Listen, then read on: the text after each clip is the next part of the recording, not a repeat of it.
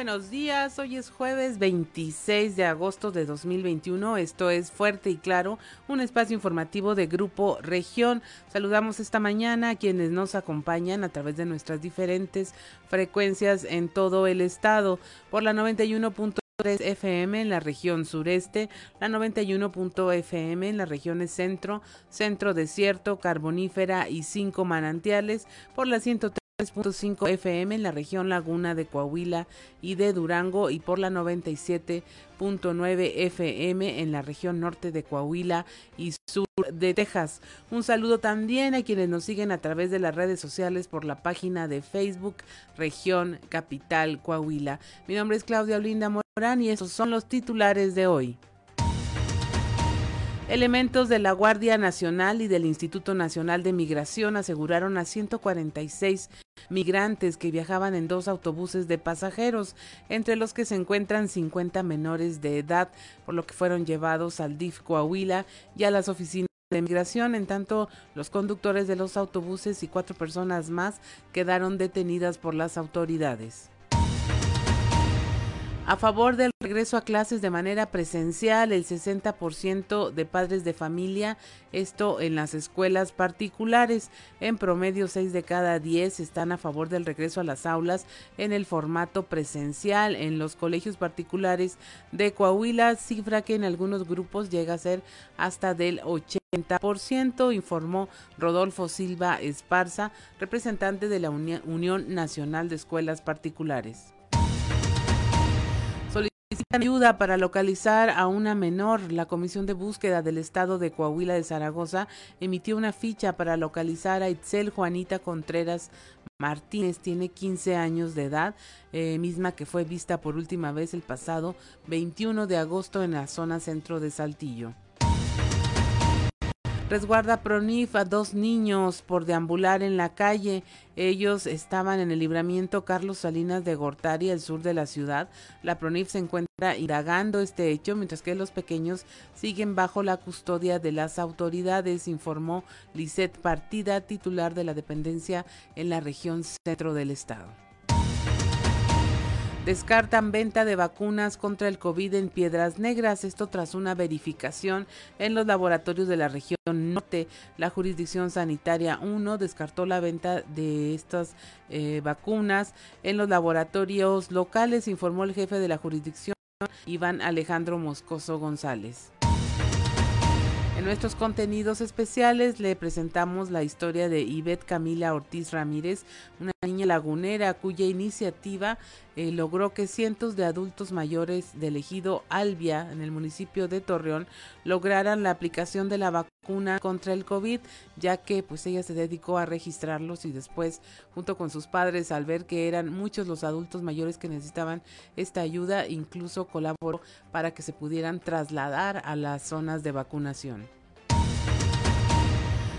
Coahuila es un estado con seguridad, certeza y paz para trabajar. Esto lo dijo el gobernador Miguel Riquelme. Ha cumplido con su compromiso de garantizar a los ciudadanos e inversionistas un estado con seguridad y certeza y paz y tranquilidad para trabajar, destacó el mandatario coahuilense. Y finalmente, con el objetivo continuar estrechando lazos de amistad y de trabajo, el alcalde de Saltillo, Manolo Jiménez Salinas, recibió al alcalde electo de Monterrey, Luis Donaldo Colosio Riojas, con quienes compartió experiencias laborales y la visión de integrar a la ciudadanía en las políticas públicas de ambos gobiernos locales. Esta y otra información hoy en Fuerte y Claro comenzamos.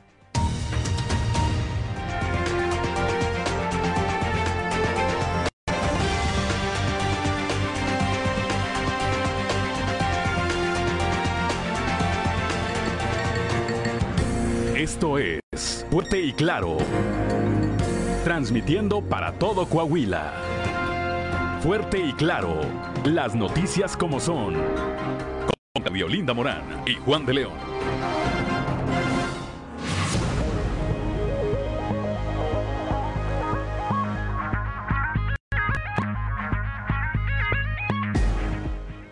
Son las 6 de la mañana con 7 minutos. A esta hora la temperatura en Saltillo es de 16 grados, en Monclova de 23, Piedras Negras de 24 grados, Torreón 23, General Cepeda 16 grados centígrados, Arteaga 15. Musquis registra 23 grados de temperatura, San Juan de Sabinas 24, San Buenaventura y Cuatro Ciénegas registran 23 grados, Parras de la Fuente 18 grados y Ramos Arispe 17 grados centígrados. Pero si usted quiere saber cómo va a estar el clima y el pronóstico del tiempo para el día de hoy, vamos con Angélica Acosta. El pronóstico del tiempo con Angélica Acosta.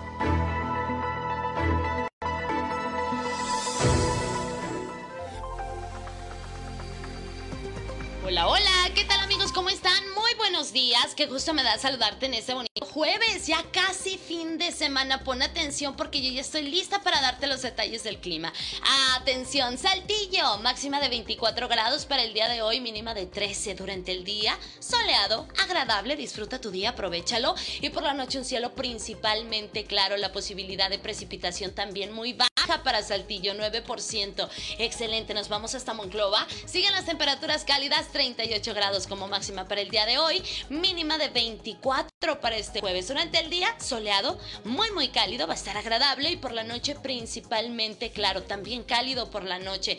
25% la posibilidad de chubasco ahí en Monclova. Torreón, Coahuila, baja la temperatura un poquitito, ni te me preocupes, 33 grados como máxima, mínima de 20 durante una buena cuota de sol, va a estar muy muy cálido por supuesto y por la noche un cielo totalmente claro, la posibilidad de chubasco 6% ahí para Coahuila. Perfecto, vámonos ahora hasta Piedras Negras. Continúan las temperaturas cálidas para Piedras Negras, similar al día de ayer, ¿verdad? 38 grados como máxima para el día de hoy. Jueves, mínima de 25. Durante el día, muy, muy cálido, muy soleado, por supuesto. Eh, por la noche, un cielo totalmente claro, de igual manera cálido por la noche.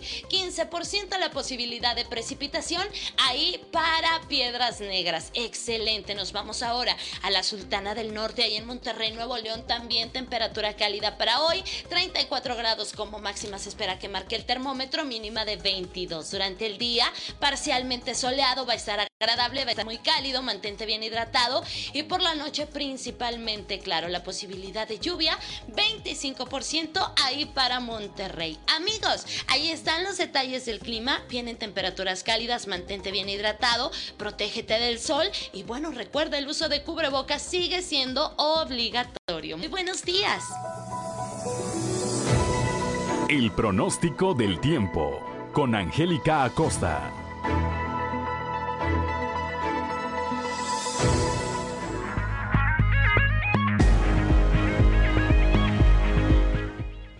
6 de la mañana con 11 minutos. Y bueno, hoy es jueves 26 de agosto. Y si usted quiere saber qué ocurrió un día como hoy, vamos a las efemérides con Ricardo Guzmán.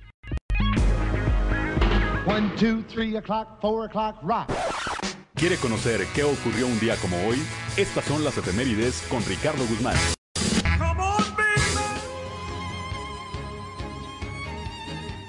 Un día como hoy, pero de 1740, nació el industrial francés Joseph Michael Montgolfier, pionero de la aeronavegación, quien junto a su hermano Jacques Etienne inventó el primer globo aerostático. También, el 16 de agosto, pero de 1823, el Congreso mexicano declaró al héroe de la independencia Vicente Guerrero como benemérito de la patria. Y un día como hoy, pero de 1855, se suprimió la colonia militar Guerrero, y la población volvió a la vida civil al crearse la villa de Piedras Negras, Coahuila.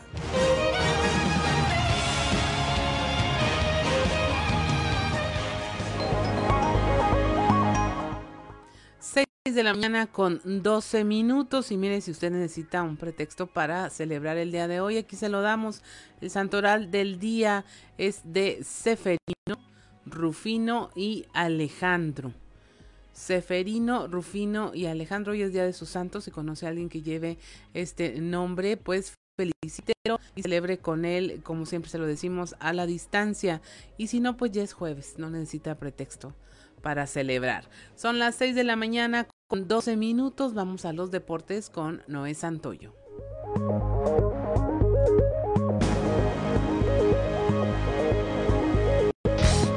Resumen Estadio con Noé Santoyo.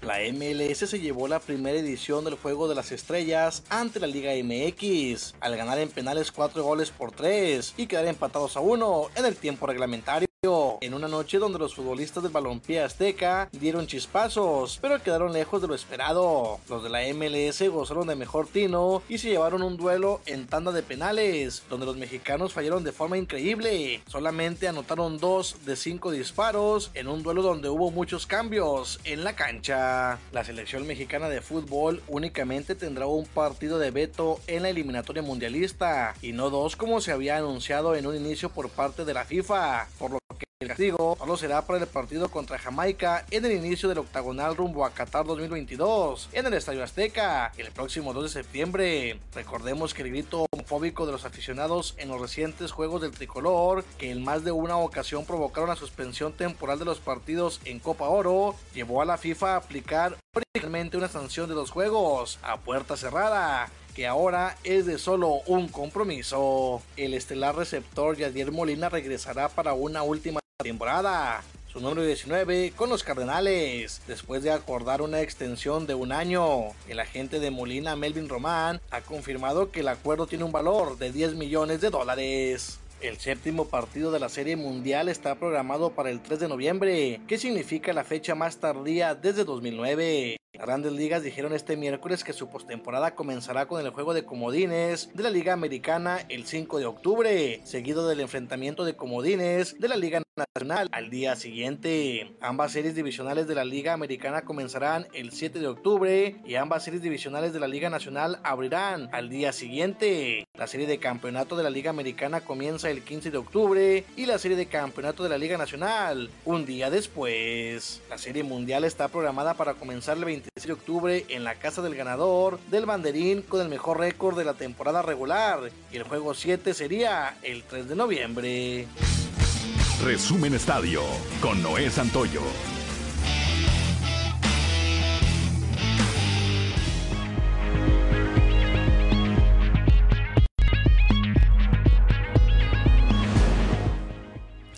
6 de la mañana con 15 minutos. Hoy jueves 26 de agosto.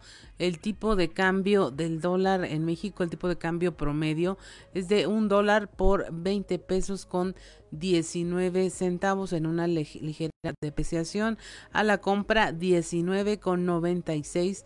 A la venta 20 pesos con 43 centavos. Así está el dólar el día de hoy y vamos de inmediato a un resumen de la información nacional.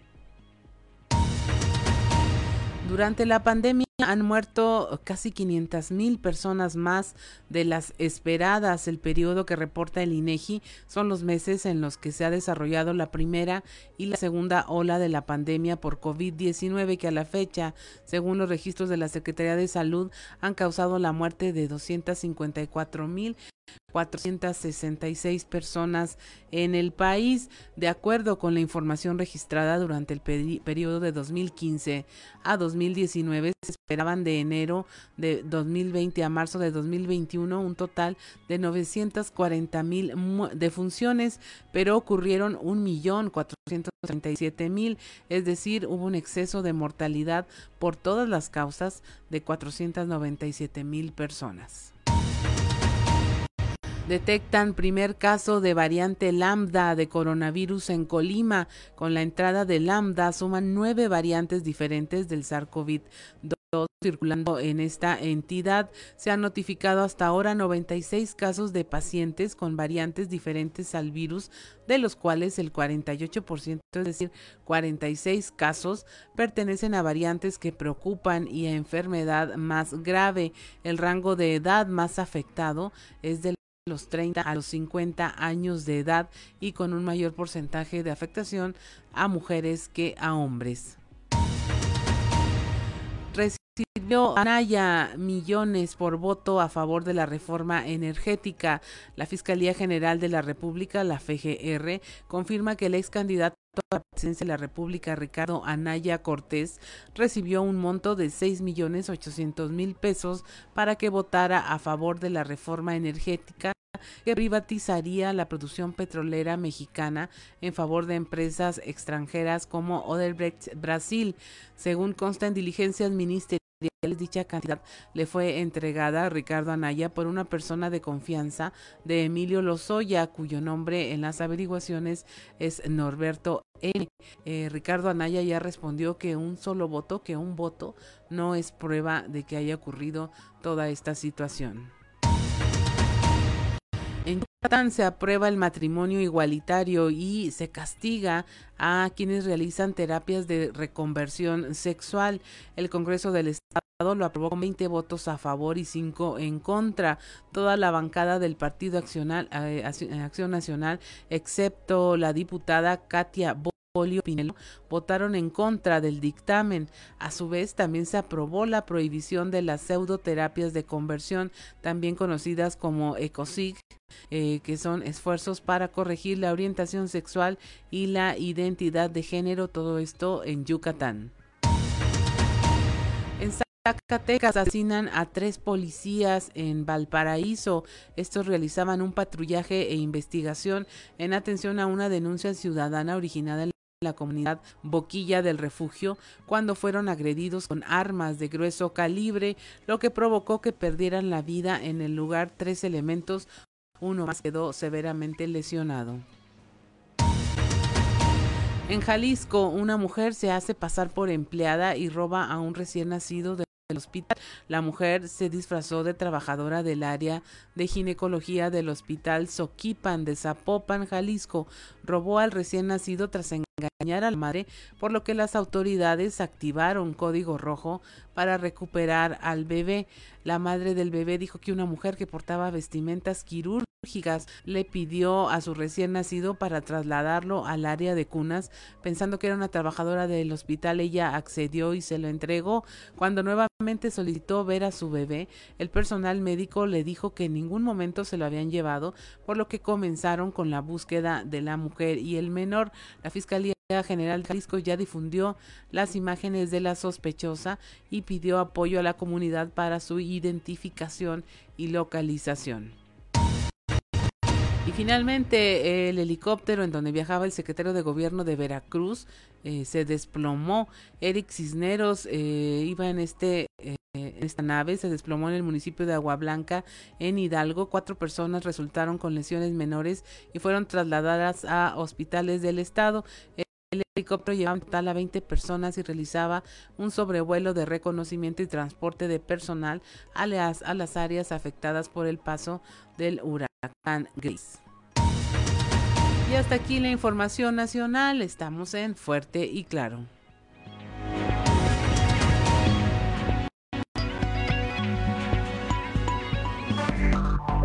Enseguida regresamos con Fuerte y Claro.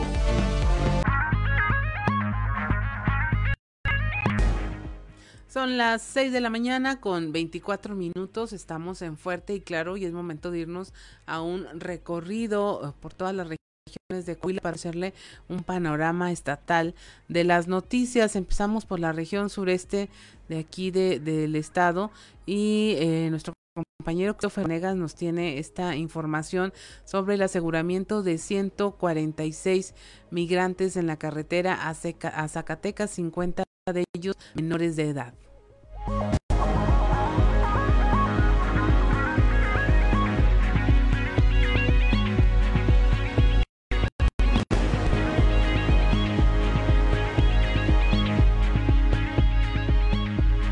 Hola, ¿qué tal? Muy buenos días compañeros, los saludo con mucho gusto ustedes que nos escuchan y déjenme platicarles que eh, el día de ayer elementos de la Guardia Nacional y del Instituto Nacional de Migración aseguraron a 146 migrantes que viajaban en dos camiones de autobuses de pasajeros, entre los que se encontraban 50 menores, por lo que fueron llevados al DIF Coahuila y a las oficinas de migración.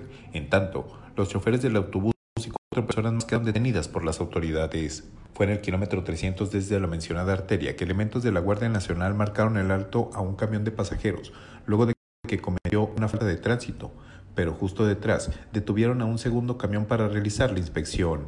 Al momento de ingresar a los autobuses, los elementos de seguridad se dieron cuenta de que se presentaban sobre cupo, pues dentro de un camión viajaban 80 personas entre las que se encontraban 25 menores, mientras que en el otro viajaban 66 personas que de igual manera 25 eran menores. Al solicitar las credenciales de dichas personas se dieron cuenta de que no portaban con documentos así que solicitaron la presencia de elementos del Instituto Nacional de Migración, constando que todos eran indocumentados. Los migrantes eran originarios de Honduras, El Salvador, Guatemala y Nicaragua, por lo que procedieron su aseguramiento para trasladarlos al Instituto Nacional de Migración, a quienes viajaban solos y eran mayores de edad, ya que los menores de edad y los círculos familiares fueron llevados a las instituciones del DIF Coahuila. Por otra parte, procedieron a la detención de seis personas, los dos choferes y cuatro personas que los acompañaban, quienes fueron puestos a disposición del Ministerio Público Federal, quienes realizan las investigaciones para fincar las responsabilidades. Por otra parte, el Instituto Nacional de Migración comenzará con el proceso de deportación de las personas migrantes. Esta es la información con la que contamos al momento. Que tengan un excelente día.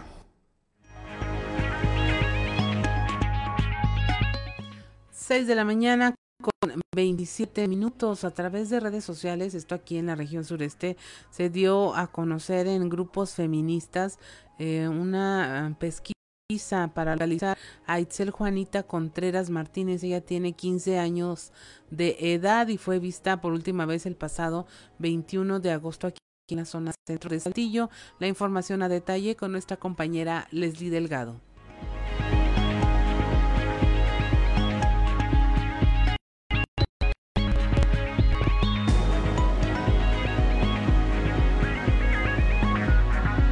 Buen día, informando desde la ciudad de Saltillo. La Comisión de Búsqueda del Estado de Coahuila de Zaragoza emitió una ficha para localizar a Itzel Juanita Contreras Martínez de 15 años de que fue vista por última vez el pasado 21 de agosto en el centro de Saltillo. Por medio de redes sociales, diversos grupos feministas compartieron la publicación a fin de dar con su paradero. En una publicación realizada por el Frente Feminista de Saltillo, mencionaron las descripciones físicas de la menor. Se les pide su colaboración para encontrar a Itzel Contreras Martínez de 15 años de edad. Lo último que se supo de ella es que estaba en su escuela ubicada en el centro de Saltillo. Para cualquier información, favor de comunicarse al 844-529-4658 lee en el texto. Además, sus señas particulares son tez blanca, cabello color castaño claro y liso hasta el hombro, mide aproximadamente 1.50 metros de altura. La vestimenta que traía al momento de su desaparición es blusa blanca, pantalón negro con blanco, tenis blancos y mochila gris con negro. De acuerdo con información emitida por la Fiscalía de Personas Desaparecidas el pasado mes de julio, en la región sureste existen 78 mujeres sin localizar en lo que va del 2021. 1.117 han sido encontradas con vida y 12 sin vida. Agradezco la intervención y deseo que tengan un excelente día.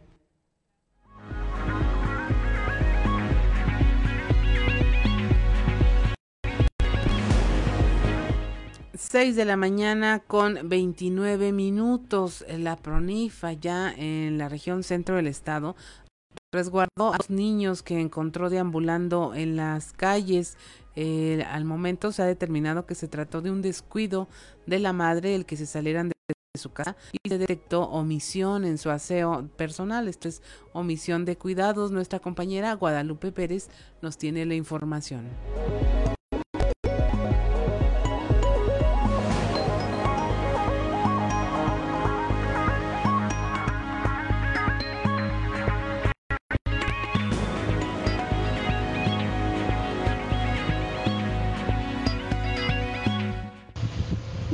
Días, saludos desde la región centro. Tenemos entrevista con Lisette Partida, titular de PRONIF aquí en Monclova, quien nos habla del resguardo de unos menores que fueron detectados por la Policía Municipal volando por un peligroso libramiento al sur de la ciudad.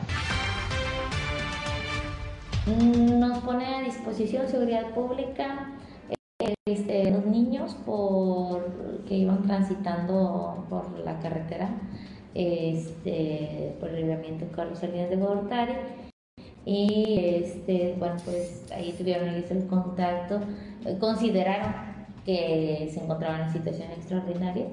Y los pusieron de, de O sea, ¿fue por una denuncia o ellos los vieron? Ellos estaban haciendo su rondit según la información que nos, nos ¿Esto fue en la colonia Colinas de Santiago? Sí, por allá por el grupo de, de, libramiento, nada más. Eh, ¿Cuántos niños son los que se resguardaron? Son dos niños. ¿En qué edad? Eh, son parvulitos, son de, de 3 y 5 años. Ok, ¿qué va a pasar aquí con ellos? Bueno, no sé, ¿evidenciaron algún tipo de violencia? No, no, nada más omisiones, su higiene. No había, no, no, no presentaban una lesión, ¿verdad? Pero pues está trabajando con ellos. Saludos desde la región centro para Grupo Región Informa, Guadalupe Pérez.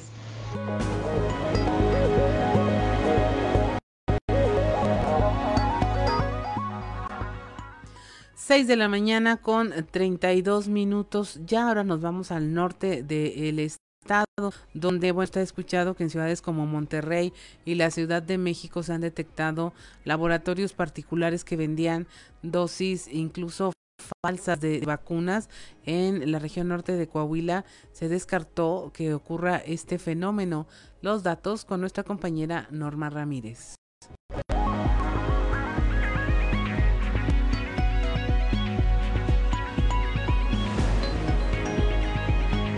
días, Claudia.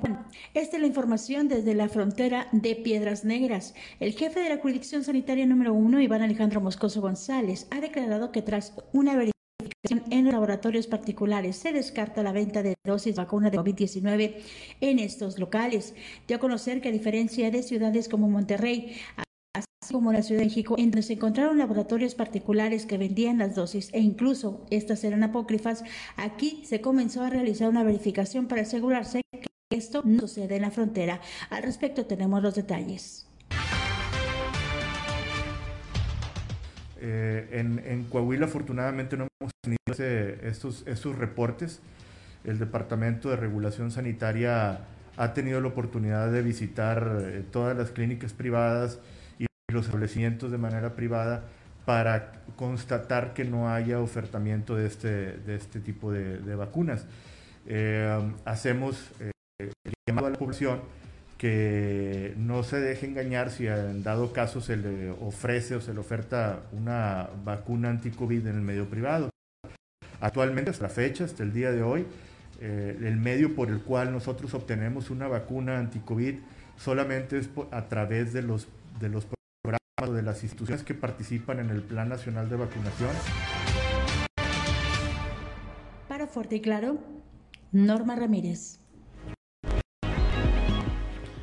6 de la mañana con 34 minutos, la temperatura en Saltillo 16 grados, en Monclova 23, Piedras Negras 24 grados, Torreón 23, General Cepeda 16 grados, Arteaga 15 grados centígrados, Musquis registra una temperatura de 23 grados, San Juan de Sabinas 24, San Buenaventura 23 grados, Cuatro Ciénegas 23, Parras de la Fuente 18 y Ramos Arispe 17 grados. Y mire, justamente aquí en la región sureste, eh, el jefe de la jurisdicción sanitaria número 8, Eliud Aguirre, habló con nuestro compañero Raúl Rocha sobre este tema de la influenza, en donde gracias a la aplicación de la vacuna y la utilización del cubrebocas no se han registrado casos. ¿Qué tal compañeros? Buenos días. Esta es la información para el día de hoy. Durante el año la región sureste ha estado libre de casos de influenza por la la vacuna y por la utilización del cubrebocas, dijo el jefe de la jurisdicción sanitaria número 8, Eliud Aguirre. Agregó que los cuidados que la gente en general ha aplicado para evitar contagiarse de COVID-19 han ayudado a que no se presenten casos de influenza en los municipios que comprenden en la región sureste. Como todos los años, la vacuna de influenza inicia aproximadamente la tercera semana de octubre. A nosotros, este, aquí en lo que es la región sureste, nos llegan aproximadamente entre 60 mil y 70 mil vacunas para el periodo de noviembre a 30 de marzo. Entonces nosotros pues ya estamos esperando ahora para próximos meses ya nos lleguen las dotaciones de vacunas contra el influenza. Se aplicaron 65 mil vacunas en lo que es en la región sureste y casos de influenza no se presentaron. Y esto es este, eh, eh, debido muy probablemente a que desde el año pasado estamos usando cubrebocas. Entonces eso es eh, indispensable para no transmitir, para no contagiarse en el sentido de la influenza. Entonces eso nos sirvió mucho la utilización del cubrebocas y la vacunación. Esta es la información para el día de hoy. Buen día.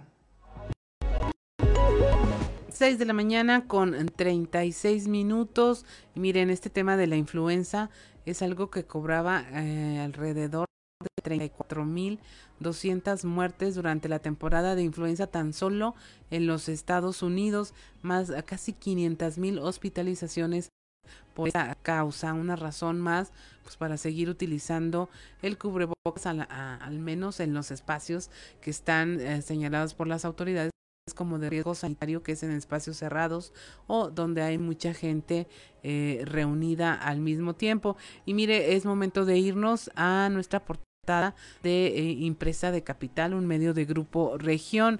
Eh, nuestra portada, nota de portada principal es aseguran a 146 migrantes lo que le comentábamos de elementos de la Guardia Nacional y del Instituto Nacional de Migración que aseguraron a 146 migrantes que viajaban en dos autobuses de pasajeros, entre los que hay 50 menores de edad que fueron canalizados al DIF Coahuila, y a las oficinas de migración para iniciar su deportación. Hay detenidas seis personas en total, dos de ellos los conductores de los autobuses y cuatro más que viajaban aparentemente con alguna relación en este delito de transportación de personas que no poseen una estancia legal dentro del país. También eh, tenemos este tema de impiden fuerzas de seguridad ingreso de civiles armados a Coahuila en una acción de seguridad eh, de forma inicial 15 elementos de la policía de acción y reacción impidieron el ingreso de un grupo de civiles armados que a bordo de más de 30 camionetas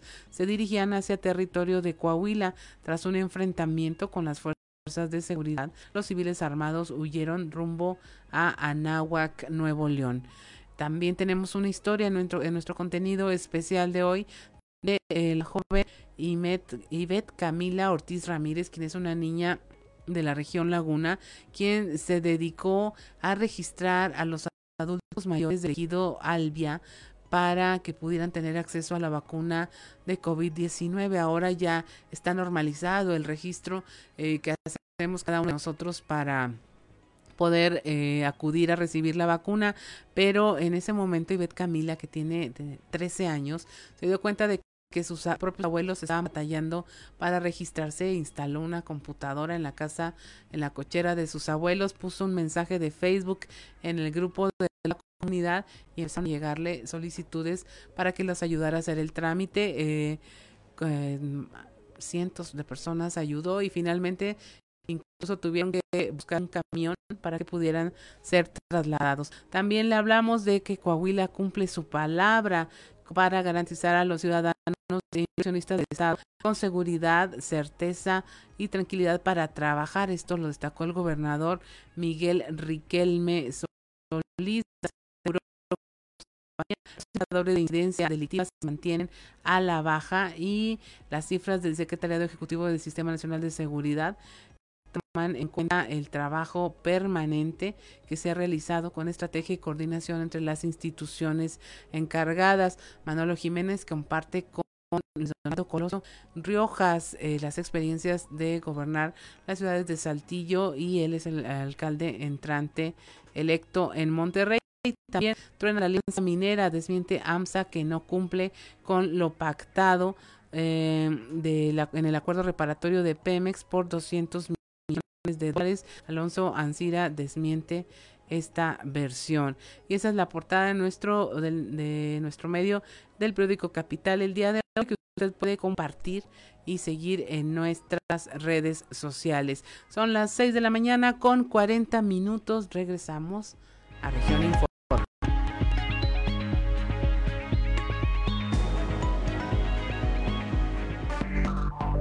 Enseguida regresamos con Fuerte y Claro.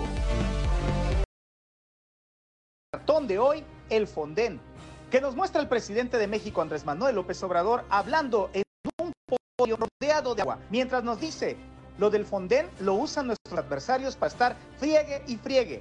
Y al fondo, una mano que apenas se ve por agua dice, yo lo usaría para salir de esta bronca si usted no lo hubiera desaparecido. Quien visitó la tierra del zarape y el pan de pulque fue el alcalde electo de Monterrey, Luis Donaldo Colosio Riojas, que estuvo de visita con el alcalde Manolo Jiménez, quienes, según nos cuentan, tienen una amistad desde la universidad. Colosio y Manolo forman parte de una nueva generación de políticos jóvenes que han sabido llegar a la gente y hoy comparten experiencias exitosas y muestran una alianza para los proyectos, aún y que son de diferentes partidos políticos. Al ser parte de esta nueva generación, los políticos reconocen y toman como referente liderazgos como el gobernador Miguel Riquelme, pues durante la reunión comentaron las acciones que se han hecho en Coahuila y que al ser estados colindantes se deben mantener para el desarrollo del noreste del país, pues el sello de su gestión va enfocado en la seguridad, desarrollo económico y calidad de vida de la gente. Hoy que el asunto de los millonarios moches a cambio del apoyo la reforma ética volvió a tomar vigencia con la acusación hacia Ricardo Anaya, cuentan que un todavía legislador federal coahuilense, ahora de Morena, pero en ese entonces de PAN, anda poco tranquilo, pues su nombre se ha escuchado entre quienes podrían haber recibido jugosos beneficios por su voto.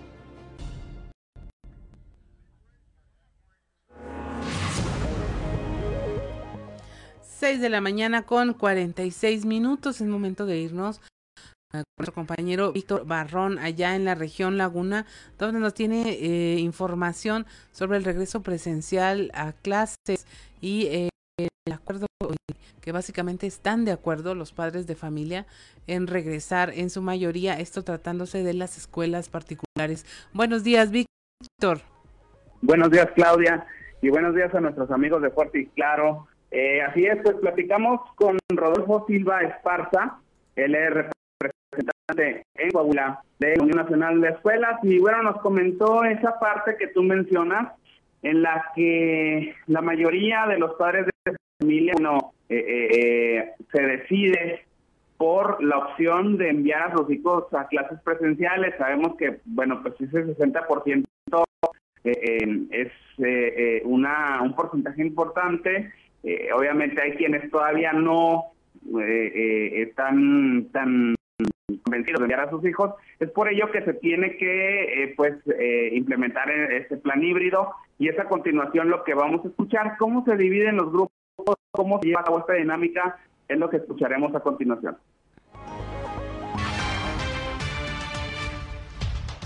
Nosotros, eh, en la mayoría de los grupos, porque cada grupo es distinto, pero en la mayoría de los grupos está, está detectado eh, que tenemos la aprobación de más del 60%.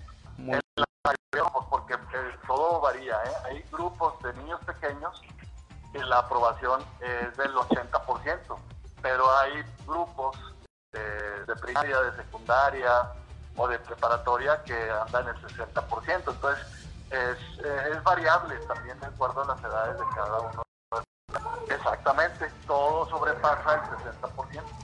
Lo que, lo que se hace en, en esos casos, cuando es necesario dividir los grupos, entonces dan unos días unos y otros días otros. En el caso de que sea necesario, ¿a qué me refiero? Hay grupos que son pequeños y que no quieren dividirse porque son de 10 o de 12 o de 14 integrantes. Si los grupos son de más de 20, eh, entonces se hace un consenso con las familias. Si la mayoría está dispuesta a asistir, entonces eh, se tiene que subdividir. Sin embargo, si nada más una parte está dispuesta a asistir, es la parte que asiste a la escuela de manera esencial y es a los que se atienden y el resto se les atiende desde casa.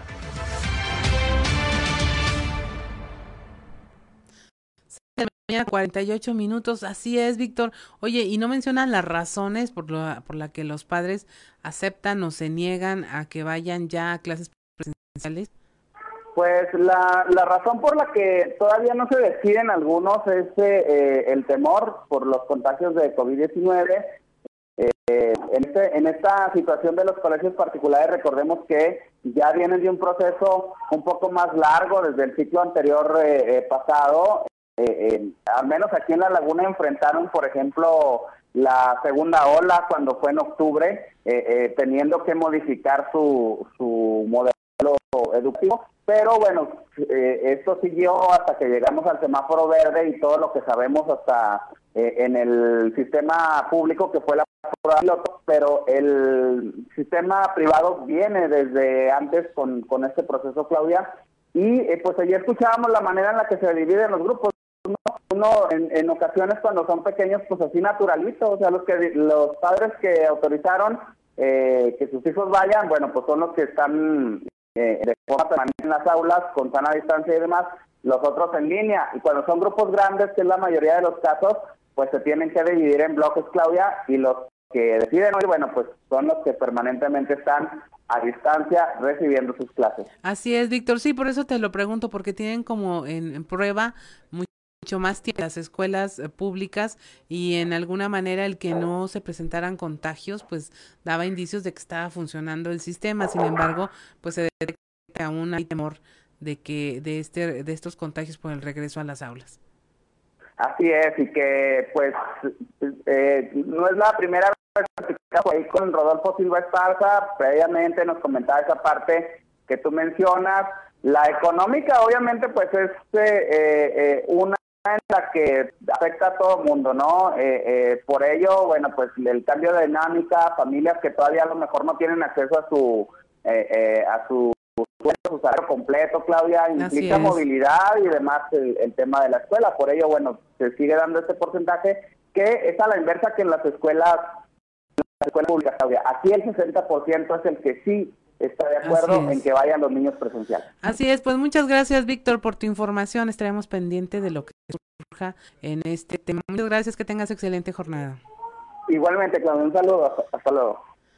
Son las 6 de la mañana con 51 minutos, pues ahí en este tema las escuelas sigue dando de qué hablar, hay alertas de los padres de familia al respecto, va a transcurrir la primera semana del regreso a clases y pues estaremos al pendiente de lo que ocurra. Hay medidas muy puntuales señaladas por las autoridades sanitarias para la protección de los menores y también es una permanente inspección sobre lo que reporten las escuelas. Ha habido buenos resultados, se han eh, realizado las clases presenciales de manera segura y esperemos que así continúe. Vamos ahora a la región carbonífera con nuestro compañero Santiago, donde, bueno, se han detectado por allá variantes del COVID-19. Buenos días, Moisés.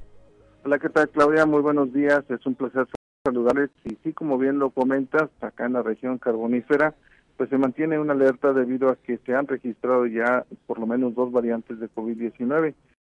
Esta alerta se mantiene en todo el sector salud debido a que el jefe de la jurisdicción sanitaria 03, David Alejandro Mustigaza, señaló que se detectaron hace varios días este tipo de, variantes, aunque no se ha reportado un aumento ni se ha reportado algo epidemiológico, hay que extremar precauciones y seguir con los protocolos sanitarios.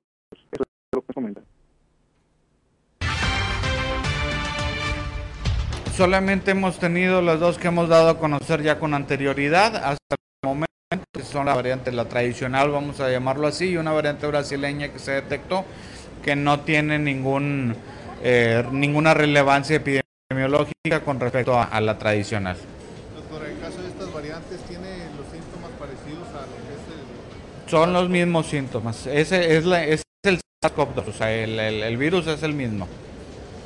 ¿Qué decirle a la población en caso de que eh, empiecen a sentir algunos síntomas? Hay que cuidarse, hay que usar el cubrebocas, el antibacterial. Si tienen síntomas, acudir al médico, ¿verdad? Para que le puedan diagnosticar si es necesario realizarse la prueba, si hay que aislarse o si se trata de alguna otra enfermedad. ¿En hospitalización cómo estamos? Eh, se reportan 11 casos hospitalizados el día de hoy aquí en el municipio de San Juan de Sabinas. ¿Hay casos graves? Eh, bueno, ya el hospital o el director médico del hospital te podrá dar particularidades ¿verdad? de cada uno de los pacientes hospitalizados.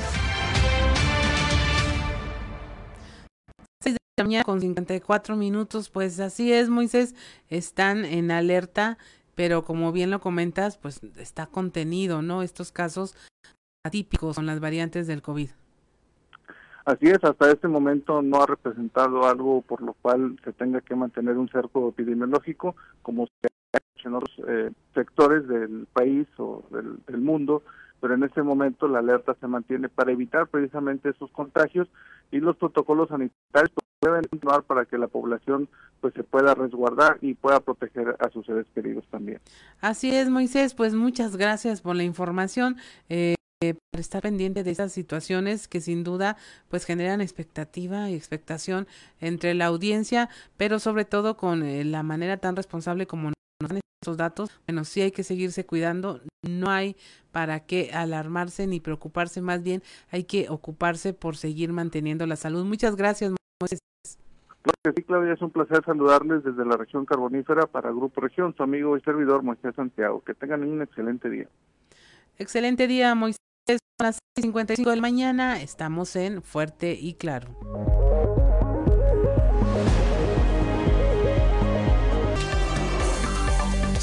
En Fuerte y Claro.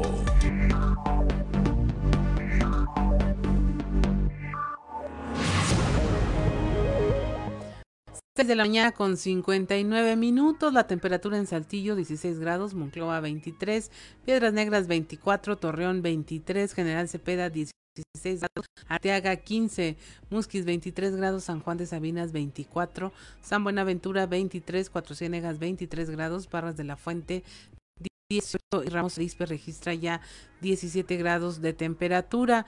Eh, vamos a continuar con la información. Aquí en la región sureste suman ya 70 suicidios. Ocurrió otro más aquí en la zona centro de Saltillo. Christopher Vanegas nos tiene los detalles.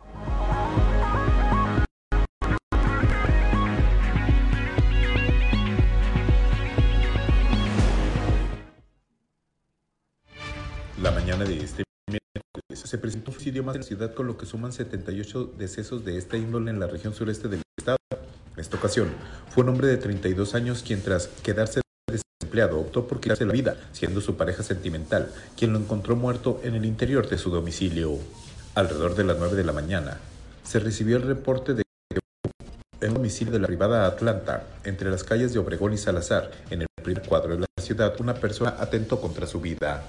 Al recibir el reporte, de Cruz Roja y elementos de la Policía Municipal se trasladaron al lugar, en donde se entrevistaron con una mujer identificada como María, quien comentó que Iván, su pareja, se quitó la vida. Los técnicos de urgencias médicas comenzaron con la valoración de Iván, sin embargo, nada pudieron hacer para reanimarlo pues ya no contaba con signos vitales, por lo que se retiraron del lugar y dejaron a cargo a las autoridades. Al entrevistarse con la pareja del Oxiso, los elementos policíacos se dieron cuenta de que Iván se había quedado desempleado por lo que comenzó a padecer de estrés, lo que lo llevó a quitarse la vida.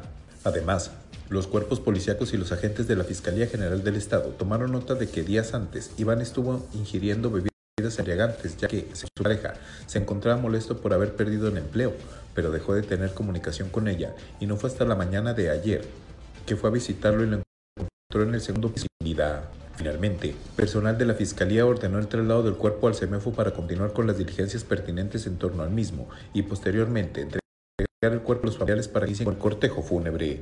Para Grupo Región informó Christopher Vanegas.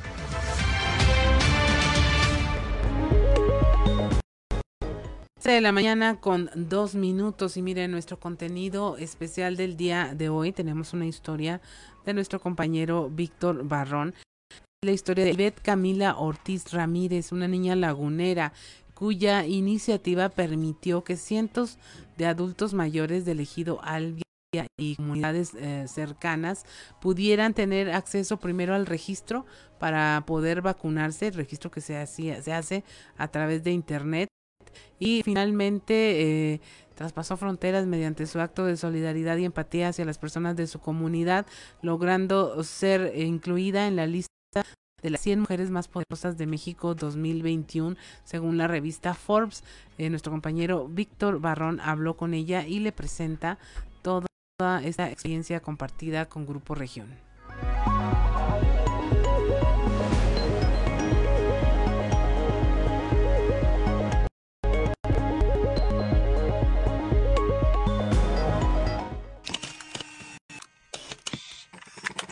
Ivette Camila Ramírez es la niña lagunera la iniciativa de acercar a cientos de adultos mayores del ejido Albia, municipio de Torreón, a la aplicación de la vacuna contra el COVID-19, traspasó fronteras un acto de solidaridad y empatía hacia las personas de esta comunidad. La estudiante de 13 años compartió su experiencia con Grupo Región y habló del significado de la historia que en esta etapa de su vida la llevó a formar parte de la lista de las 100 mujeres más poderosas de México 2021 según Forbes. Mis abuelos viven en Ejido Albia, entonces vamos muy seguido allá al Ejido. Bueno, yo registré a mis abuelos y cuando los estaba registrando se me vino una idea así espontánea que qué pasaría si ayudo a los adultos mayores del Ejido con su registro. En la página de Facebook elegido yo había publicado que iba a estar registrando sin, sin algún costo, pues para los adultos que se quisieran registrar. De esta manera, con el de su madre, señora Brenda Ramírez y otros familiares, Camila tuvo la dedicación para continuar con esta labor durante los primeros meses del año y mediante difusión por redes sociales y contratando un peifoneo con sus propios ahorros, los registros de adultos mayores en la plataforma de vacunación se contaron por centenas. En la casa de mi abuela hay internet y pues estaba como en la cochera registrando a los adultos mayores y duré registrando de como enero a a febrero o abril, algo así. Más de 600 registros y más de 500 personas vacunadas. Y fue así, como Ivette Camila hizo visible la magnitud de la problemática que enfrentaron los adultos mayores de áreas rurales y zonas marginadas por el registro en la plataforma federal parecía imposible para la mayoría de las personas de la tercera edad en el ejido Albia. Por ello, la ayuda no se limitó a ingresar los datos en la página de internet, sino que Camila contó que sus padres la ayudaron con la compra de una impresora para obtener físicamente los formatos solicitados para acudir a los puntos de vacunación. Yo siempre llenaba los expedientes porque muchos adultos mayores no sabían escribir ni siquiera leer y ahora sumándole que tampoco entiende tecnología, pues es muy, muy difícil. Pero la labor de Camila no llegó hasta ahí, ya que al percatarse que la mayoría de los adultos mayores no tenían manera de trasladarse a Torreón para recibir la vacuna, se organizó con su mamá para llevarlos en el vehículo de la familia y después buscó donativos con comerciantes de Alia, la Secretaría del Bienestar, empresarios, paisanos en Estados Unidos, laguneros en Europa, miembros del Cabildo de Torreón, el Ejército Mexicano, y Guardia Nacional para contratar camiones y trasladar así a un número mayor de personas e incluso logró que personal federal atendiera a seis pacientes postrados llevando el biológico hasta sus casas. Por todo esto, la joven estudiante expresó su satisfacción al haber podido ayudar a que la población vulnerable del COVID-19 en la comunidad de sus abuelos pudiera recibir la vacuna. Estoy muy feliz por haber ayudado a todas esas personas en registrarlos y en que recibieran su vacuna. Lo siguiente en esta oleada de acontecimientos en la vida de Camila fue el tema de Forbes y su inclusión en la lista de las 100 mujeres más poderosas de México, donde comparte lugar con ejecutivas, activistas, investigadoras, funcionarias y hasta una ganadora del premio Oscar, y aunque dijo haber salido por la distinción, su corazón iluminado de franqueza sigue sin comprender cómo es que estas cosas suceden cuando ayudar a otros debiera ser lo natural. Primero contactaron a mi mamá y después mi mamá me informó sobre eso. Le contaron a mi mamá si me daban permiso de aparecer en lista de las 100 mujeres más poderosas de México porque soy menor de edad, entonces tengo que tener autorización de mis papás. Pero en todo ese tiempo siempre vamos a estar en contacto con Forbes. Yo los, yo los sigo sin asimilar. Muchos me han dicho que es una revista muy importante, pero pues a mí me, para mí es muy normal. No se necesita ser así muchas cosas para ser empáticos. Se puede empezar desde algo, desde una acción pequeña, pero que lo va a marcar mucho. Ivette Camila es la mayor de cuatro hermanas y recién pasó a segundo año de secundaria. Además manifestó que su sueño es estudiar medicina con especialidad en pediatría, pero el camino es largo y Camila sabe que la pandemia ha venido a cambiar todo en el mundo y la escuela no es la excepción. por lo que consideró apropiado que los jóvenes menores de 18 años también deben ser vacunados. La demás población va a estar vacunada y pues a los únicos que nos va a afectar el COVID va a ser a nosotros. Yo sí quiero mi vacuna.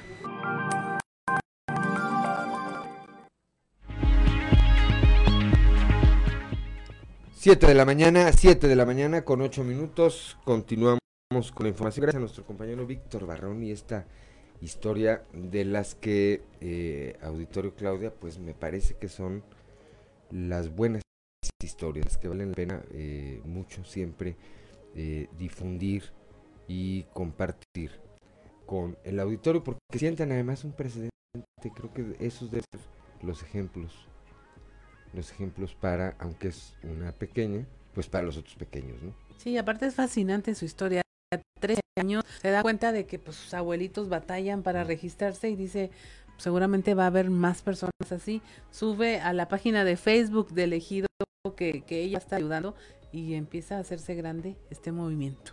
Así es. 7 de la mañana, 7 de la mañana con 9 minutos. Tres estudiantes que cursan el quinto semestre del plantel 1 del CONALEP Saltillo eh, obtuvieron el segundo lugar tras participar en un concurso internacional donde presentaron un artefacto que detecta fugas de gas en los hogares. Al respecto, los alumnos explican que lo diseñaron con el fin de evitar que sigan ocurriendo este tipo de accidentes.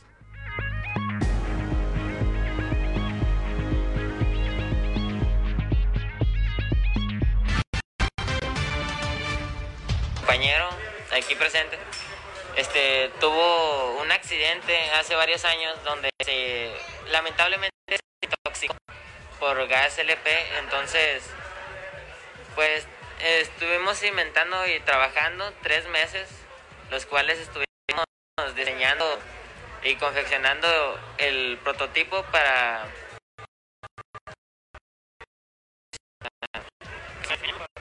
sí, para diseñar el prototipo del invento.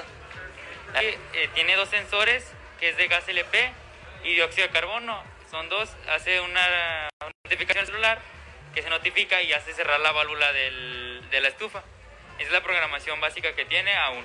Igual se piensan hacer mejor.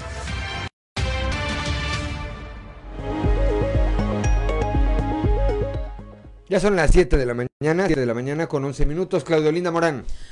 En la actualidad no hay riesgo de un déficit de mano de obra ante las inversiones que han llegado a Coahuila. Esto lo consideró el subsecretario de Empleo y Productividad, Marco Cantú.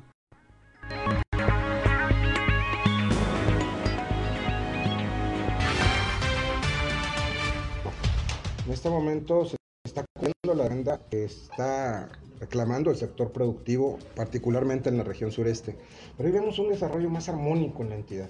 Hoy vemos que está invirtiendo lo mismo en la laguna que, estamos asistiendo a, en la región sureste, se está reactivando la región centro y vemos sin duda un repunte ya dentro de la región norte del estado, sin dejar de, de ver el tema que prevalece allí en la región carbonífera. Entonces sí creemos que pudiese darse ese fenómeno, ¿verdad? En este momento eh, creo que sería saludable incluso para la entidad que esto pudiese ocurrir, a diferencia de otras regiones del país, en donde definitivamente productividad no se incrementa. Y van 111 proyectos de inversión que se generan, más este, de 8.600 millones de dólares que se han generado en la entidad, y traemos una ya cercana al 110%, superior al 110%. En la región sureste se ha recuperado a plenitud el empleo, destacando el sector manufactura, el sector de la construcción y el sector del, del sector del comercio.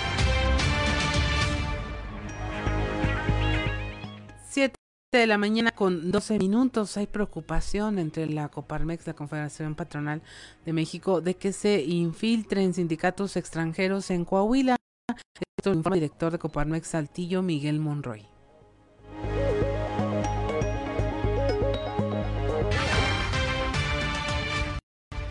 Esa es nuestra preocupación, precisamente el conservar la estabilidad laboral que hemos tenido durante muchos años.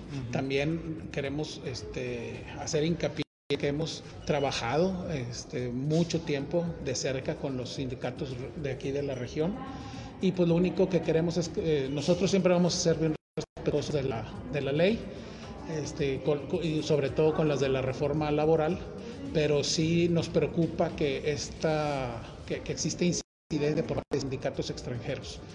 Ellos lo que buscan es desestabilizar, porque es la manera que ellos creen van a recuperar fuentes de trabajo en, Estados Unidos y no es, ese no es el caso.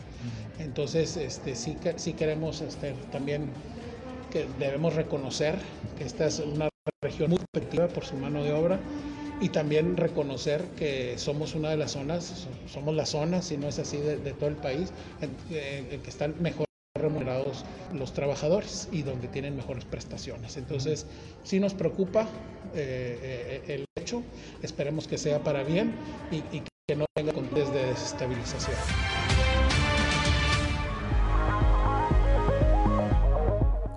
7 de la mañana con 14 minutos. Continuamos con eh, la información. El gobierno de, el gobernador de Coahuila, Miguel Riquelme, eh, cumple, dice, cumple con el de garantizar a los ciudadanos e inversionistas un Estado con seguridad, certeza y paz para trabajar. Dice que pese a los indicadores de la pandemia, los indicadores de las cifras del Secretariado Ejecutivo del Sistema Nacional de Seguridad dan cuenta del trabajo y la coordinación permanente que hay entre las instituciones encargadas de velar por la seguridad eh, y esto se refleja pues en las inversiones. Al mes de julio y según el citado organismo los delitos de alto impacto cometidos en el país, entre ellos el homicidio doloso, robo de vehículos y narcomenudeo, Coahuila solo registró el 3.86%. Además, en el ranking nacional, Coahuila se mantiene en el séptimo lugar con menor cantidad de eventos como por homicidio doloso 95 de enero a julio precisó y bueno en esta medición dos municipios coahuilenses figuran en el top 5 nacional con mayor cantidad de denuncias Saltillo y Torreón. A nivel nacional se registra una tendencia a la baja en el robo de eh, negocios. Y, en, y Coahuila se ubica entre las entidades que mantiene su variación a la baja respecto a lo registrado en el periodo de enero a julio de este año.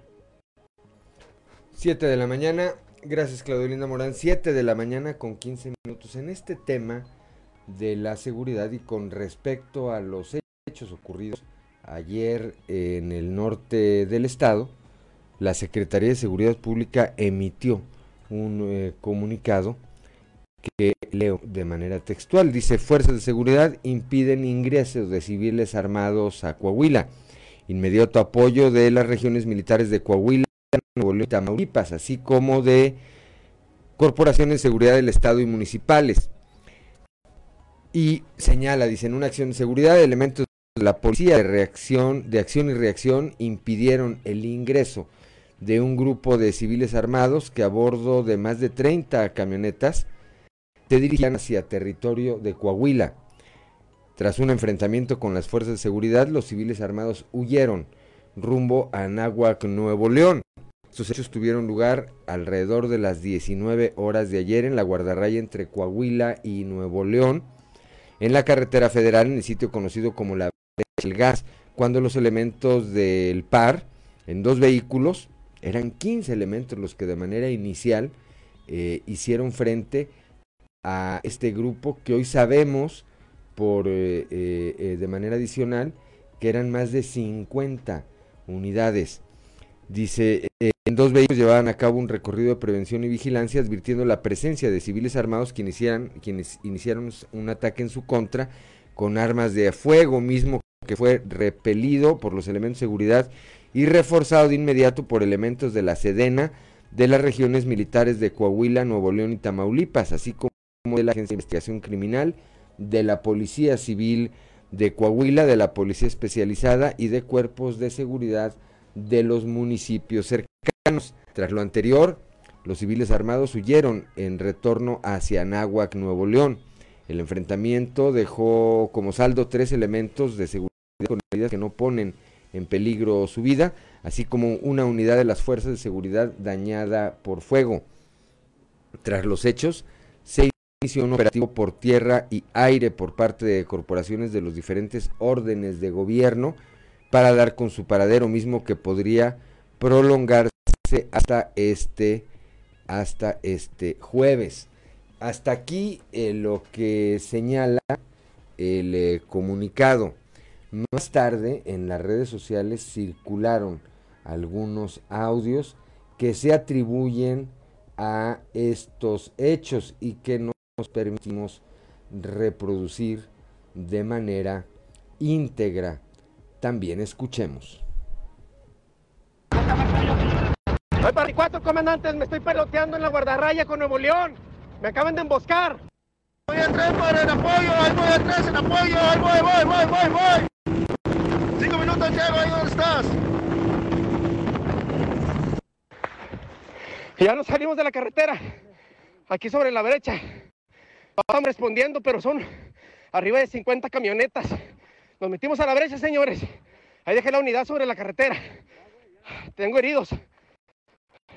También a aquellos güeyes les pegamos de a madre a los culeros de mierda. 7 de la mañana, 7 de la mañana con 19 minutos.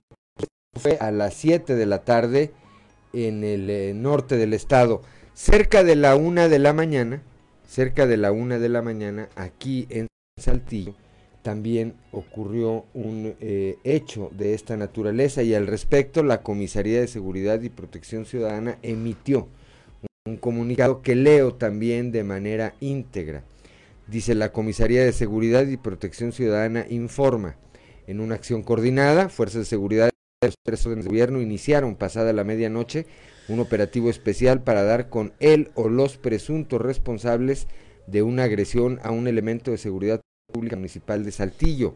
Esta agresión tuvo lugar minutos antes en el filtro ubicado en los límites de Saltillo con Arteaga. El elemento fue trasladado de inmediato a un hospital donde está recibiendo atención médica. Este comunicado, repito, fue emitido en, las eh, primeras horas de este día. De manera extraoficial, yo puedo darles a conocer que el elemento de seguridad pública municipal está fuera de peligro.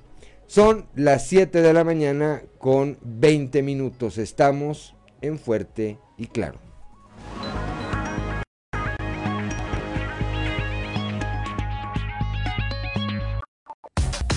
Trizas y trazos con Antonio Zamora.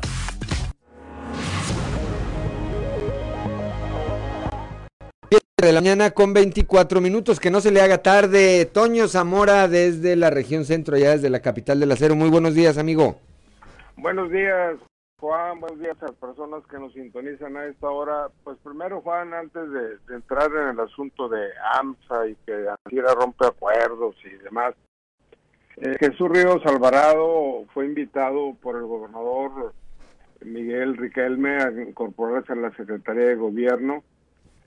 Trascendió socialmente que ocuparía una subsecretaría de, gobierno con sede en Ciudad Frontera, por lo que ya renunció a la delegación local de la Secretaría de, Inclusión y Desarrollo Social y el secretario de esa secretaría, estamos hablando de este de, de, de Pancho Saracho Navarro, pues este estará en Moclova la próxima semana eh, el lunes, para ser precisos, para hacer eh, más cambios. Eh, donde, pues, eh, en, la, en la recién renunciada delegación de frontera, habrá cambios en Clova, habrá cambios en, los puestos acéfolos, como es la coordinación regional, y también lo que corresponde a, a, a Cuatro Ciénegas, Ocampo y demás. Es decir, iniciaron cambios eh, en, esa secretaría y, pues, pues bueno, yo creo que todo esto debe ser para bien, Juan. Así es, así es. Bueno, pues el hermano Jesús Ríos entonces deja deja la Secretaría de Inclusión y Desarrollo Social y se integra entonces a la Secretaría de Gobierno a través de una subsecretaría ahí en, eh, frontera específicamente. Así es, mejor. Así es. Bien. Este, no sé si también eh, lo que es la aguja, José Vigal, eh, pues ya ves que lo nombraron en Muclova y si viene a, hacer cambios este Pancho Saracho, pues a lo mejor ahí también sería un movimiento pero bueno, hay que esperar a que lleguen los acontecimientos correspondientes. Así es, Tony. Pues estaremos a ver quiénes más se integran y quiénes más pues eh, se van a la banca ahora. Sí, señor. Así es este rollo de la política. Es como dicen, en la política es como el jarro de los frijoles.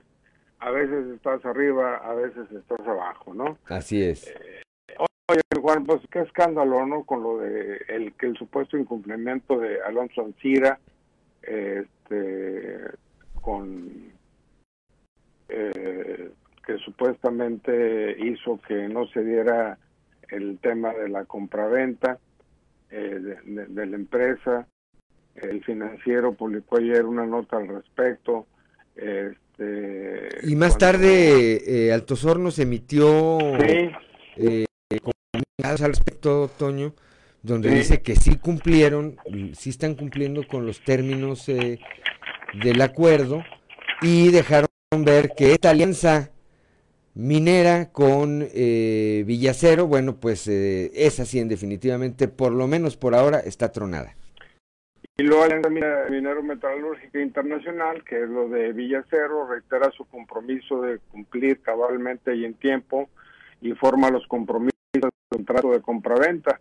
Eh, que la AMI trabajará incansablemente para que una vez que se... Fíjate, aquí me gustó este párrafo y, y lo voy a subrayarlo AMI trabajará incansablemente para que una vez que se cierre la operación, no solo se cumplan los compromisos que firmó el señor Alonso Ancira con el gobierno federal conforme al acuerdo reparatorio, sino para lograr estabilizar a AMSA como negocio en marcha. Aquí el tema es eh, los 250 y tantos millones de, de dólares que supuestamente tiene que pagar Ancira por la compra que hizo la venta más bien que le hizo a Pemex de, la cosa que hay allá de, Veracruz, ¿no, mi Juan? Sí, de la, de la planta de agronitrogenados. Pero bueno, pues lo que parece en eh, blanco y negro es que por una parte, por lo que yo alcanzo a leer en este comunicado de eh, Al Sorno de México, es que está con compromisos que se eh, rompió el acuerdo con la alianza minero-metalúrgica y esto en, en, en, otras palabras yo como lo entendía, como que va a cumplir el acuerdo al que se comprometió de manera legal, pero pues, pues que a lo mejor ya siempre no quiere vender, ¿verdad? Fíjate que así rapidito, este, comentarte que eh, lo que se está haciendo actualmente en AMSA, lo que es la reparación de la planta de oxígeno, lo que se hizo de la reparación del alto número 5, este, gente que trabaja ahí dice que la lana está llegando de otro lado, no precisamente de, los socios o de los próximos compradores o de los próximos dueños. Pues, Entonces son temas ahí pendientes, Juan. Que mira, esto para, para mucho mañana, si te parece, lo ampliamos una vez que hoy veamos ya más reacciones de parte de ambas partes y seguramente, seguramente en un rato más en la mañanera por supuesto que el presidente se tendrá que estar refiriendo a este tema. Así es, estaremos pendientes. Gracias, Toño. Muy buenos días. Siete de la mañana, son las siete de la mañana con 29 minutos. Bueno, pues sigue esta telenovela. Sigue esta telenovela eh, de Altos Hornos de México, en la que eh, pues Alonso Ancira aparentemente de acuerdo, eh, eh, hacemos un recuento rápido. Primero, el día de ayer, el periódico El Financiero, muy temprano, emitió o, difundió información en el que señalaba que ANSIR había incumplido con este trato. Más tarde, Altos Hornos de México emite un comunicado en el que dice que sí está cumpliendo, que sí está cumpliendo, pero que la alianza, el acuerdo con la alianza minero-metalúrgica, que era para vender Altos Hornos o traspasar eh, la mayoría de las acciones a este grupo, pues se había roto. Más tarde, Javier Autrey Maza emitió un comunicado que leo muy rápidamente en carácter de vicepresidente del Consejo de Administración de Alzornos de México y titular del 45% de las acciones de Grupo Acerero del Norte, dice desde el inicio de las negociaciones para la firma hemos dado cumplimiento en tiempo y forma. Dice es nuestro primordial interés el bienestar y desarrollo de AMSA. Queremos para lo mejor para esta empresa, para Moncloa y para Coahuila, por lo que seguiremos trabajando incansablemente en beneficio de AMSA y su cadena productiva. Pues esto ya habla de un rompimiento claro de Javier y Alonso Ancira que se niega a soltar el control de la empresa. Pero repito, mañana estaremos ampliando. Son las 7 de la mañana con 31 minutos. Ya está en la línea telefónica como todos los jueves desde la Ciudad de México mi amigo Yanko Abundis para hablarnos de finanzas personales. Yanko, muy buenos días. ¿Qué tal, Juan? ¿Cómo te va? Buenos días. Bien, aquí estamos en esta mañana de jueves ya, Yanko. Muy bien, pues sí, ya se está acabando la semana y hay que entrarle al mundo de las finanzas porque todos los días tenemos noticias. Es un mundo muy dinámico, Juan. Es un mundo que permanentemente lo estamos viviendo desde que despertamos hasta que nos dormimos y pues desde que nacemos hasta que morimos. Así de sencillo. Las eh, películas estas que vemos de Wall Street y de los vendedores de acciones y eso nos hacen ver eso, ¿no? Como hay, hay quienes se levantan viendo o, no se duermen, a la hora que muchos estamos durmiendo, ellos están empezando a trabajar con las bolsas de, valores que están al otro lado del mundo, Yanko. Efectivamente, no, no duerme este mundo financiero y yo te diría desde que la civilización empieza hace 13.000 años,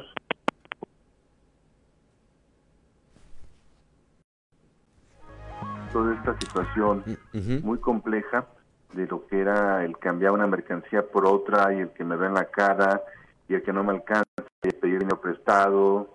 Y bueno, en ese entonces pedías a lo mejor un, kilo de cacao, ¿no? Aquí en tierras americanas aquí de, Mesoamérica, ¿sí? pero finalmente siempre ha sido muy complejo, Juan. Y el tema es que también es condición humana, que es lo que vamos a tocar el día de hoy, confundir la necesidad con la necedad. ¿sí? Hemos platicado en otras ocasiones, Juan, de la emergencia por la pandemia, todo el problema económico que ha originado. Y si tú le preguntas a la gente, oye, tienes una de escape. Tienes un plan B, un plan C, un plan D. Te dicen, no tengo ni un plan A. No tengo ni el A, dicen, ¿verdad? No tengo ni el A. Entonces no me digas del B o del C, porque no, obviamente no los tengo, ¿sí? Y bueno, pues aprieta el zapato, Juan. Y cuando aprieta el zapato, sonamos usando alternativas porque me redujeron el salario, porque me despidieron sin liquidación, o, si me la dieron, ya se me acabó, porque mi negocio con el confinamiento cerró y no se ha recuperado, eh, porque no puedo abrir las horas completas ni tener apoyo suficiente, en fin, sabemos que todavía está crítica esa situación y, va para largo todavía. Así es. Entonces, lo que hacemos es que esa necesidad la convertimos en necedad. Y la necedad significa, Juan, el pedir dinero caro, pedir dinero con altísimas tasas de interés, que lo que va a provocar es que pues yo me quede endeudado, no por vida, y por mucho tiempo, y un préstamo que puede ser mil pesos, te lo pongo como ejemplo, lo termino pagando en cuatro mil. Sí, exactamente. Y no es exagerado, es de la vida real, Juan. ¿sí? porque esa necesidad la convertí en necedad. ¿sí? ¿Cuál es la necesidad? Fundamentalmente, que no reviso, que no comparo, y me voy por la cómoda y tomo la, la más cercana a mi casa, o por la que me ha estado hablando, insistiendo, y finalmente caigo.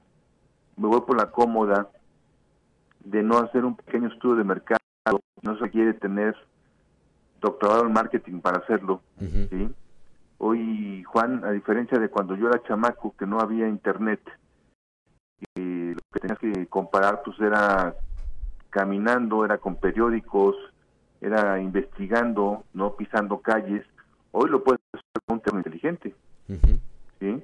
Puedes pedir alternativas, puedes hacer comparativos, te puedes meter a la página de la Conducef y checar lo que están cobrando. O sea, hacer una tarea relativamente muy sencilla ¿sí?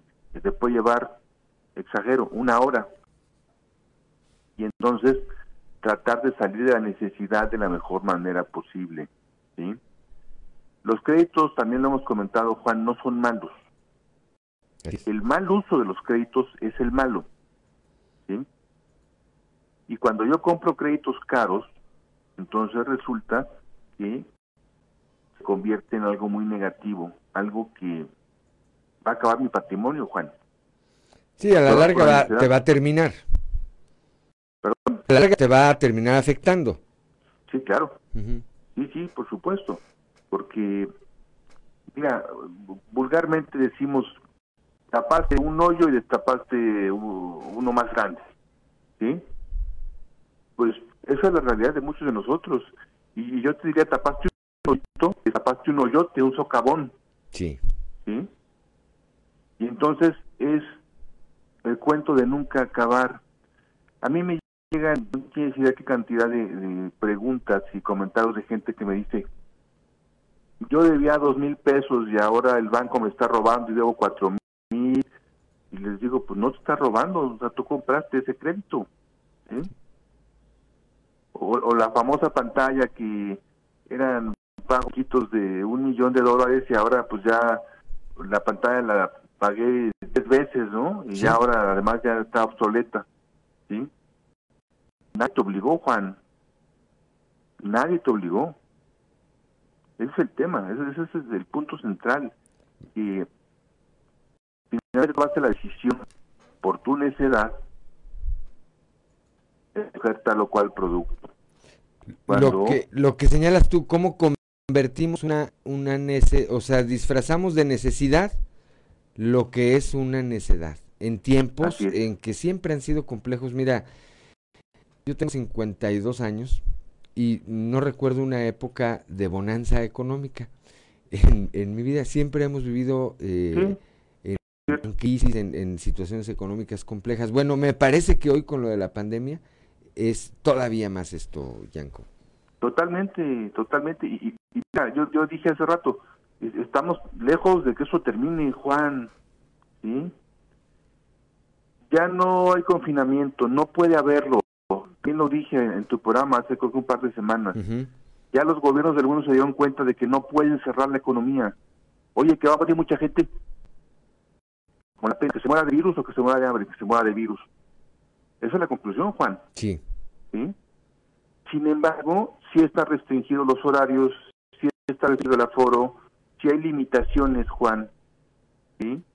Y sigue habiendo mucha gente con salario reducido. Y sigue habiendo mucha gente. Es muy alegre que dice el gobierno, que ya se ha recuperado no sé cuántos puestos. Pues, eh, mira, es, es, cosa de ver el vaso medio lleno, medio vacío, ¿no? Obviamente, como dicen de las cifras, pues las, las, las, sin decir mentiras, las dicen del lado amable, pero no dicen la película completa. Yo que sé de números, digo, las cosas no están bien, Juan. No, evidentemente estamos viendo los efectos todavía de esa crisis que provocó el, la paralización de, de, muchas de las actividades, Yanko. Y estamos lejos de que esté bien. Entonces, bueno, no estoy en contra de que pidas un crédito, ahorita que lo necesitas, Juan, ahorita que te bajaron el salario o que entraron los chamacos a la escuela, no estoy en contra de eso. Estoy en contra de que no hagas una tarea suficientemente buena, de que compares y tu edad, que más bien la podemos llamar tu flojera, no consigas condiciones más favorables para tu dinero, Juan. El dinero cuesta trabajo ganarlo y todos lo sabemos. Cuídalo. Sí, la recomendación eh, para redondear este tema es hacer muy prudentes la adquisición de un crédito. Me parece que aunque nos lleve, como bien eh, apuntabas, unos días más, pues hay que analizar todas las posibilidades y encontrar la más viable. Y, si no hay en este momento una que sea viable, bueno, pues habrá que buscar otro mecanismo para salir adelante, Yanko, pero no eh, hipotecar tu futuro económico por una cuestión de, que en, en, muchos de los casos pues no es de vida o muerte. Exactamente, tengamos plan B, plan C. La gente previsora tiene plan Z, Juan, de la A a la Z. Sí. ¿sí? Y, y la mayoría, como dijimos también al principio, ni siquiera tenemos plan ya sabemos bien cómo funciona la vida en lo económico, ¿no? Exactamente. Entonces, hay, hay, hay que poner siempre en blanco y negro esto, Juan, porque justamente hay muchos juegos, incluso para niños, ¿no? De, de la previsión y que se construyó una casa de paja y que se construyó una casa de ladrillos y viene el lobo y le toca y pues el que fue previsor y es una casa de ladrillos, no tiene problemas. Los demás se los come el lobo. Totalmente. Totalmente. Bueno, pues estaremos platicando el próximo jueves, Dios mediante, Yanko, por lo pronto, a lograr lo que nos queda de semana y a seguirnos cuidando. Primero, te mando un abrazo, Juan. Igualmente, Yanko Abundi, 7, gracias, como siempre, 7 de la mañana con 41 minutos. Estamos en Fuerte y Claro.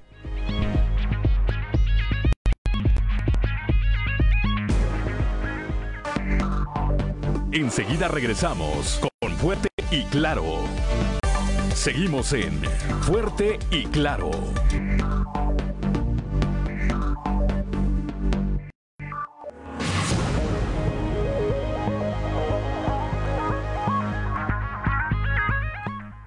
Ya son las 7 de la mañana, 7 de la mañana con 45 minutos.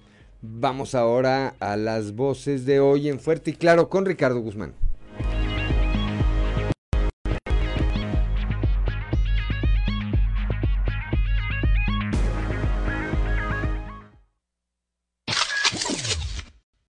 Dijeron fuerte y claro en región sureste. Eliud Aguirre, jefe de la jurisdicción sanitaria número 8, sin casos de influenza por uso de cubrebocas.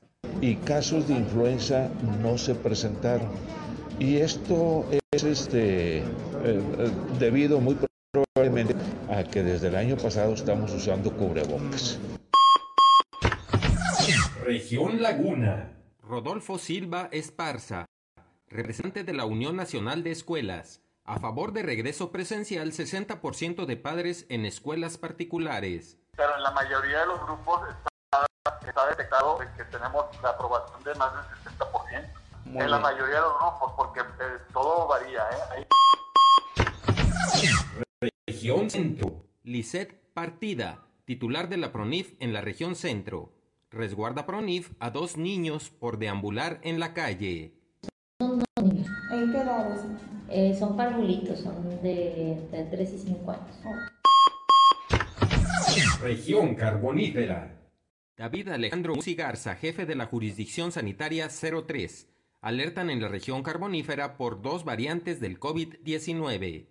Solamente hemos tenido las dos que hemos dado a conocer ya con anterioridad hasta el momento, que son la variante de la tradicional, vamos a llamarlo así, y una variante brasileña que se detectó que no tiene ningún, eh, ninguna relevancia epidemiológica con respecto a, a la tradicional. Región Norte. Iván Alejandro Moscó González, jefe de la jurisdicción sanitaria 01. Descartan venta de vacunas anti-COVID en Piedras Negras. Eh, en, en, Coahuila, afortunadamente, no hemos tenido este, esos, esos, reportes. Hacemos eh, el llamado a la población que no se deje engañar si en dado caso se le ofrece, se le oferta una vacuna anti-COVID en el medio privado. Las voces de hoy en Fuerte y Claro.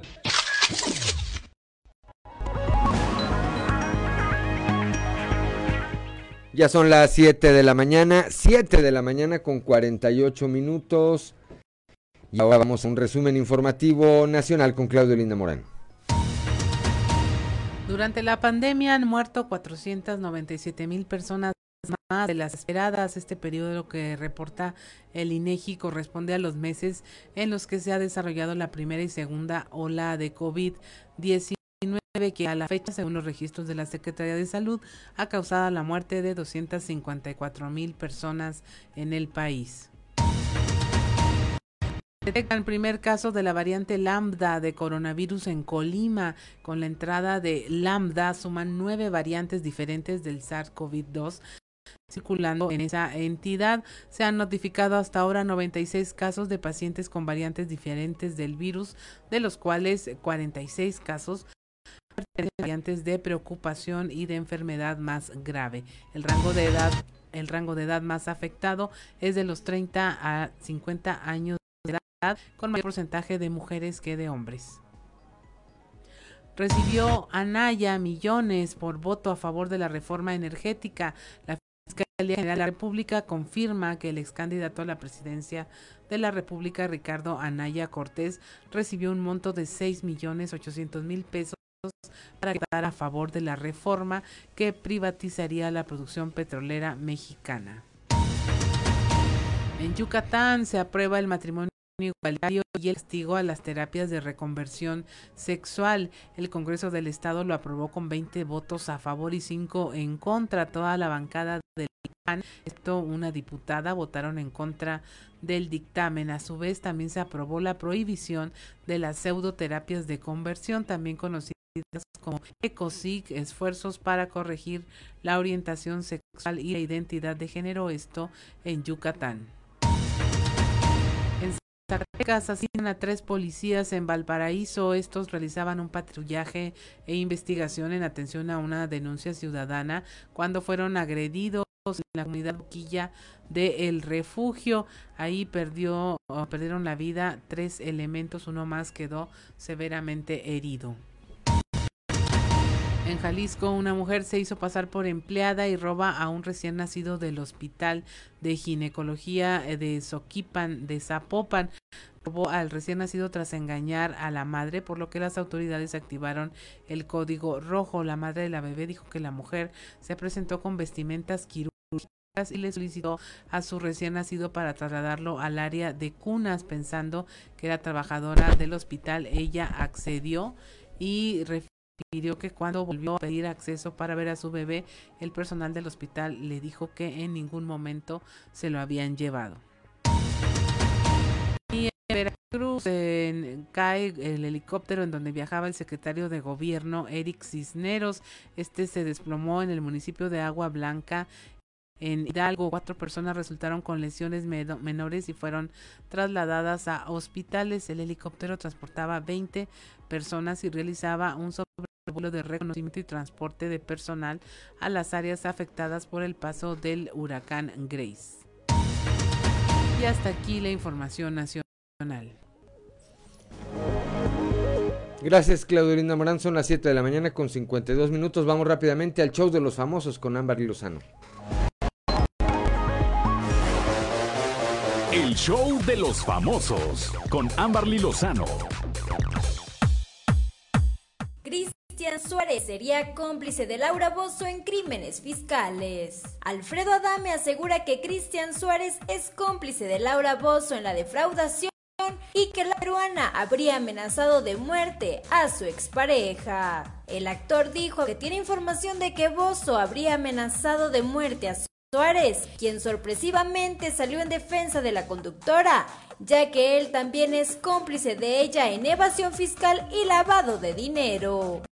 El actor también que la mujer con la que Cristian engañó a Laura, motivo por el cual se separaron, fue quien le dijo que Bozo había amenazado a Cristian Suárez y lo obligó a salir públicamente en su defensa.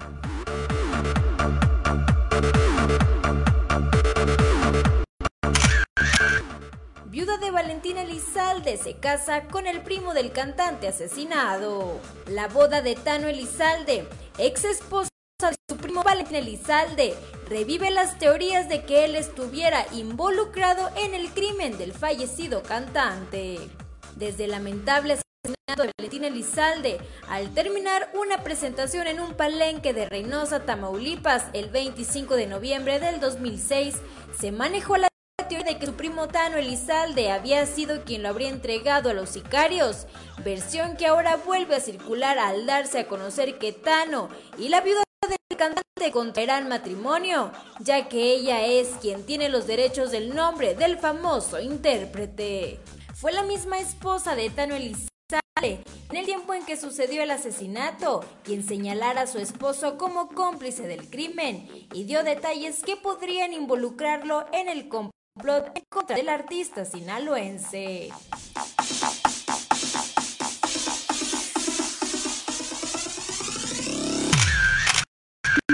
Grupo Región, Amberly Lozano.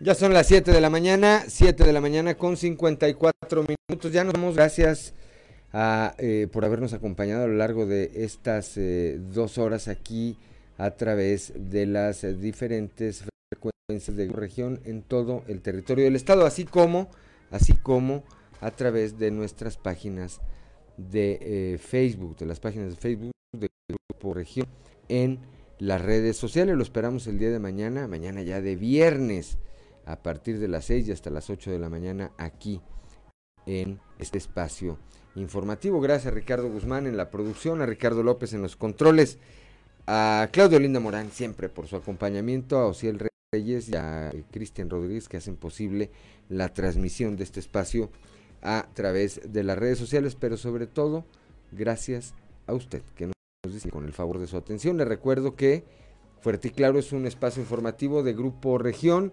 bajo la dirección general de David Aguillón Rosales. Yo soy Juan de León y le deseo que tenga usted un excelente día.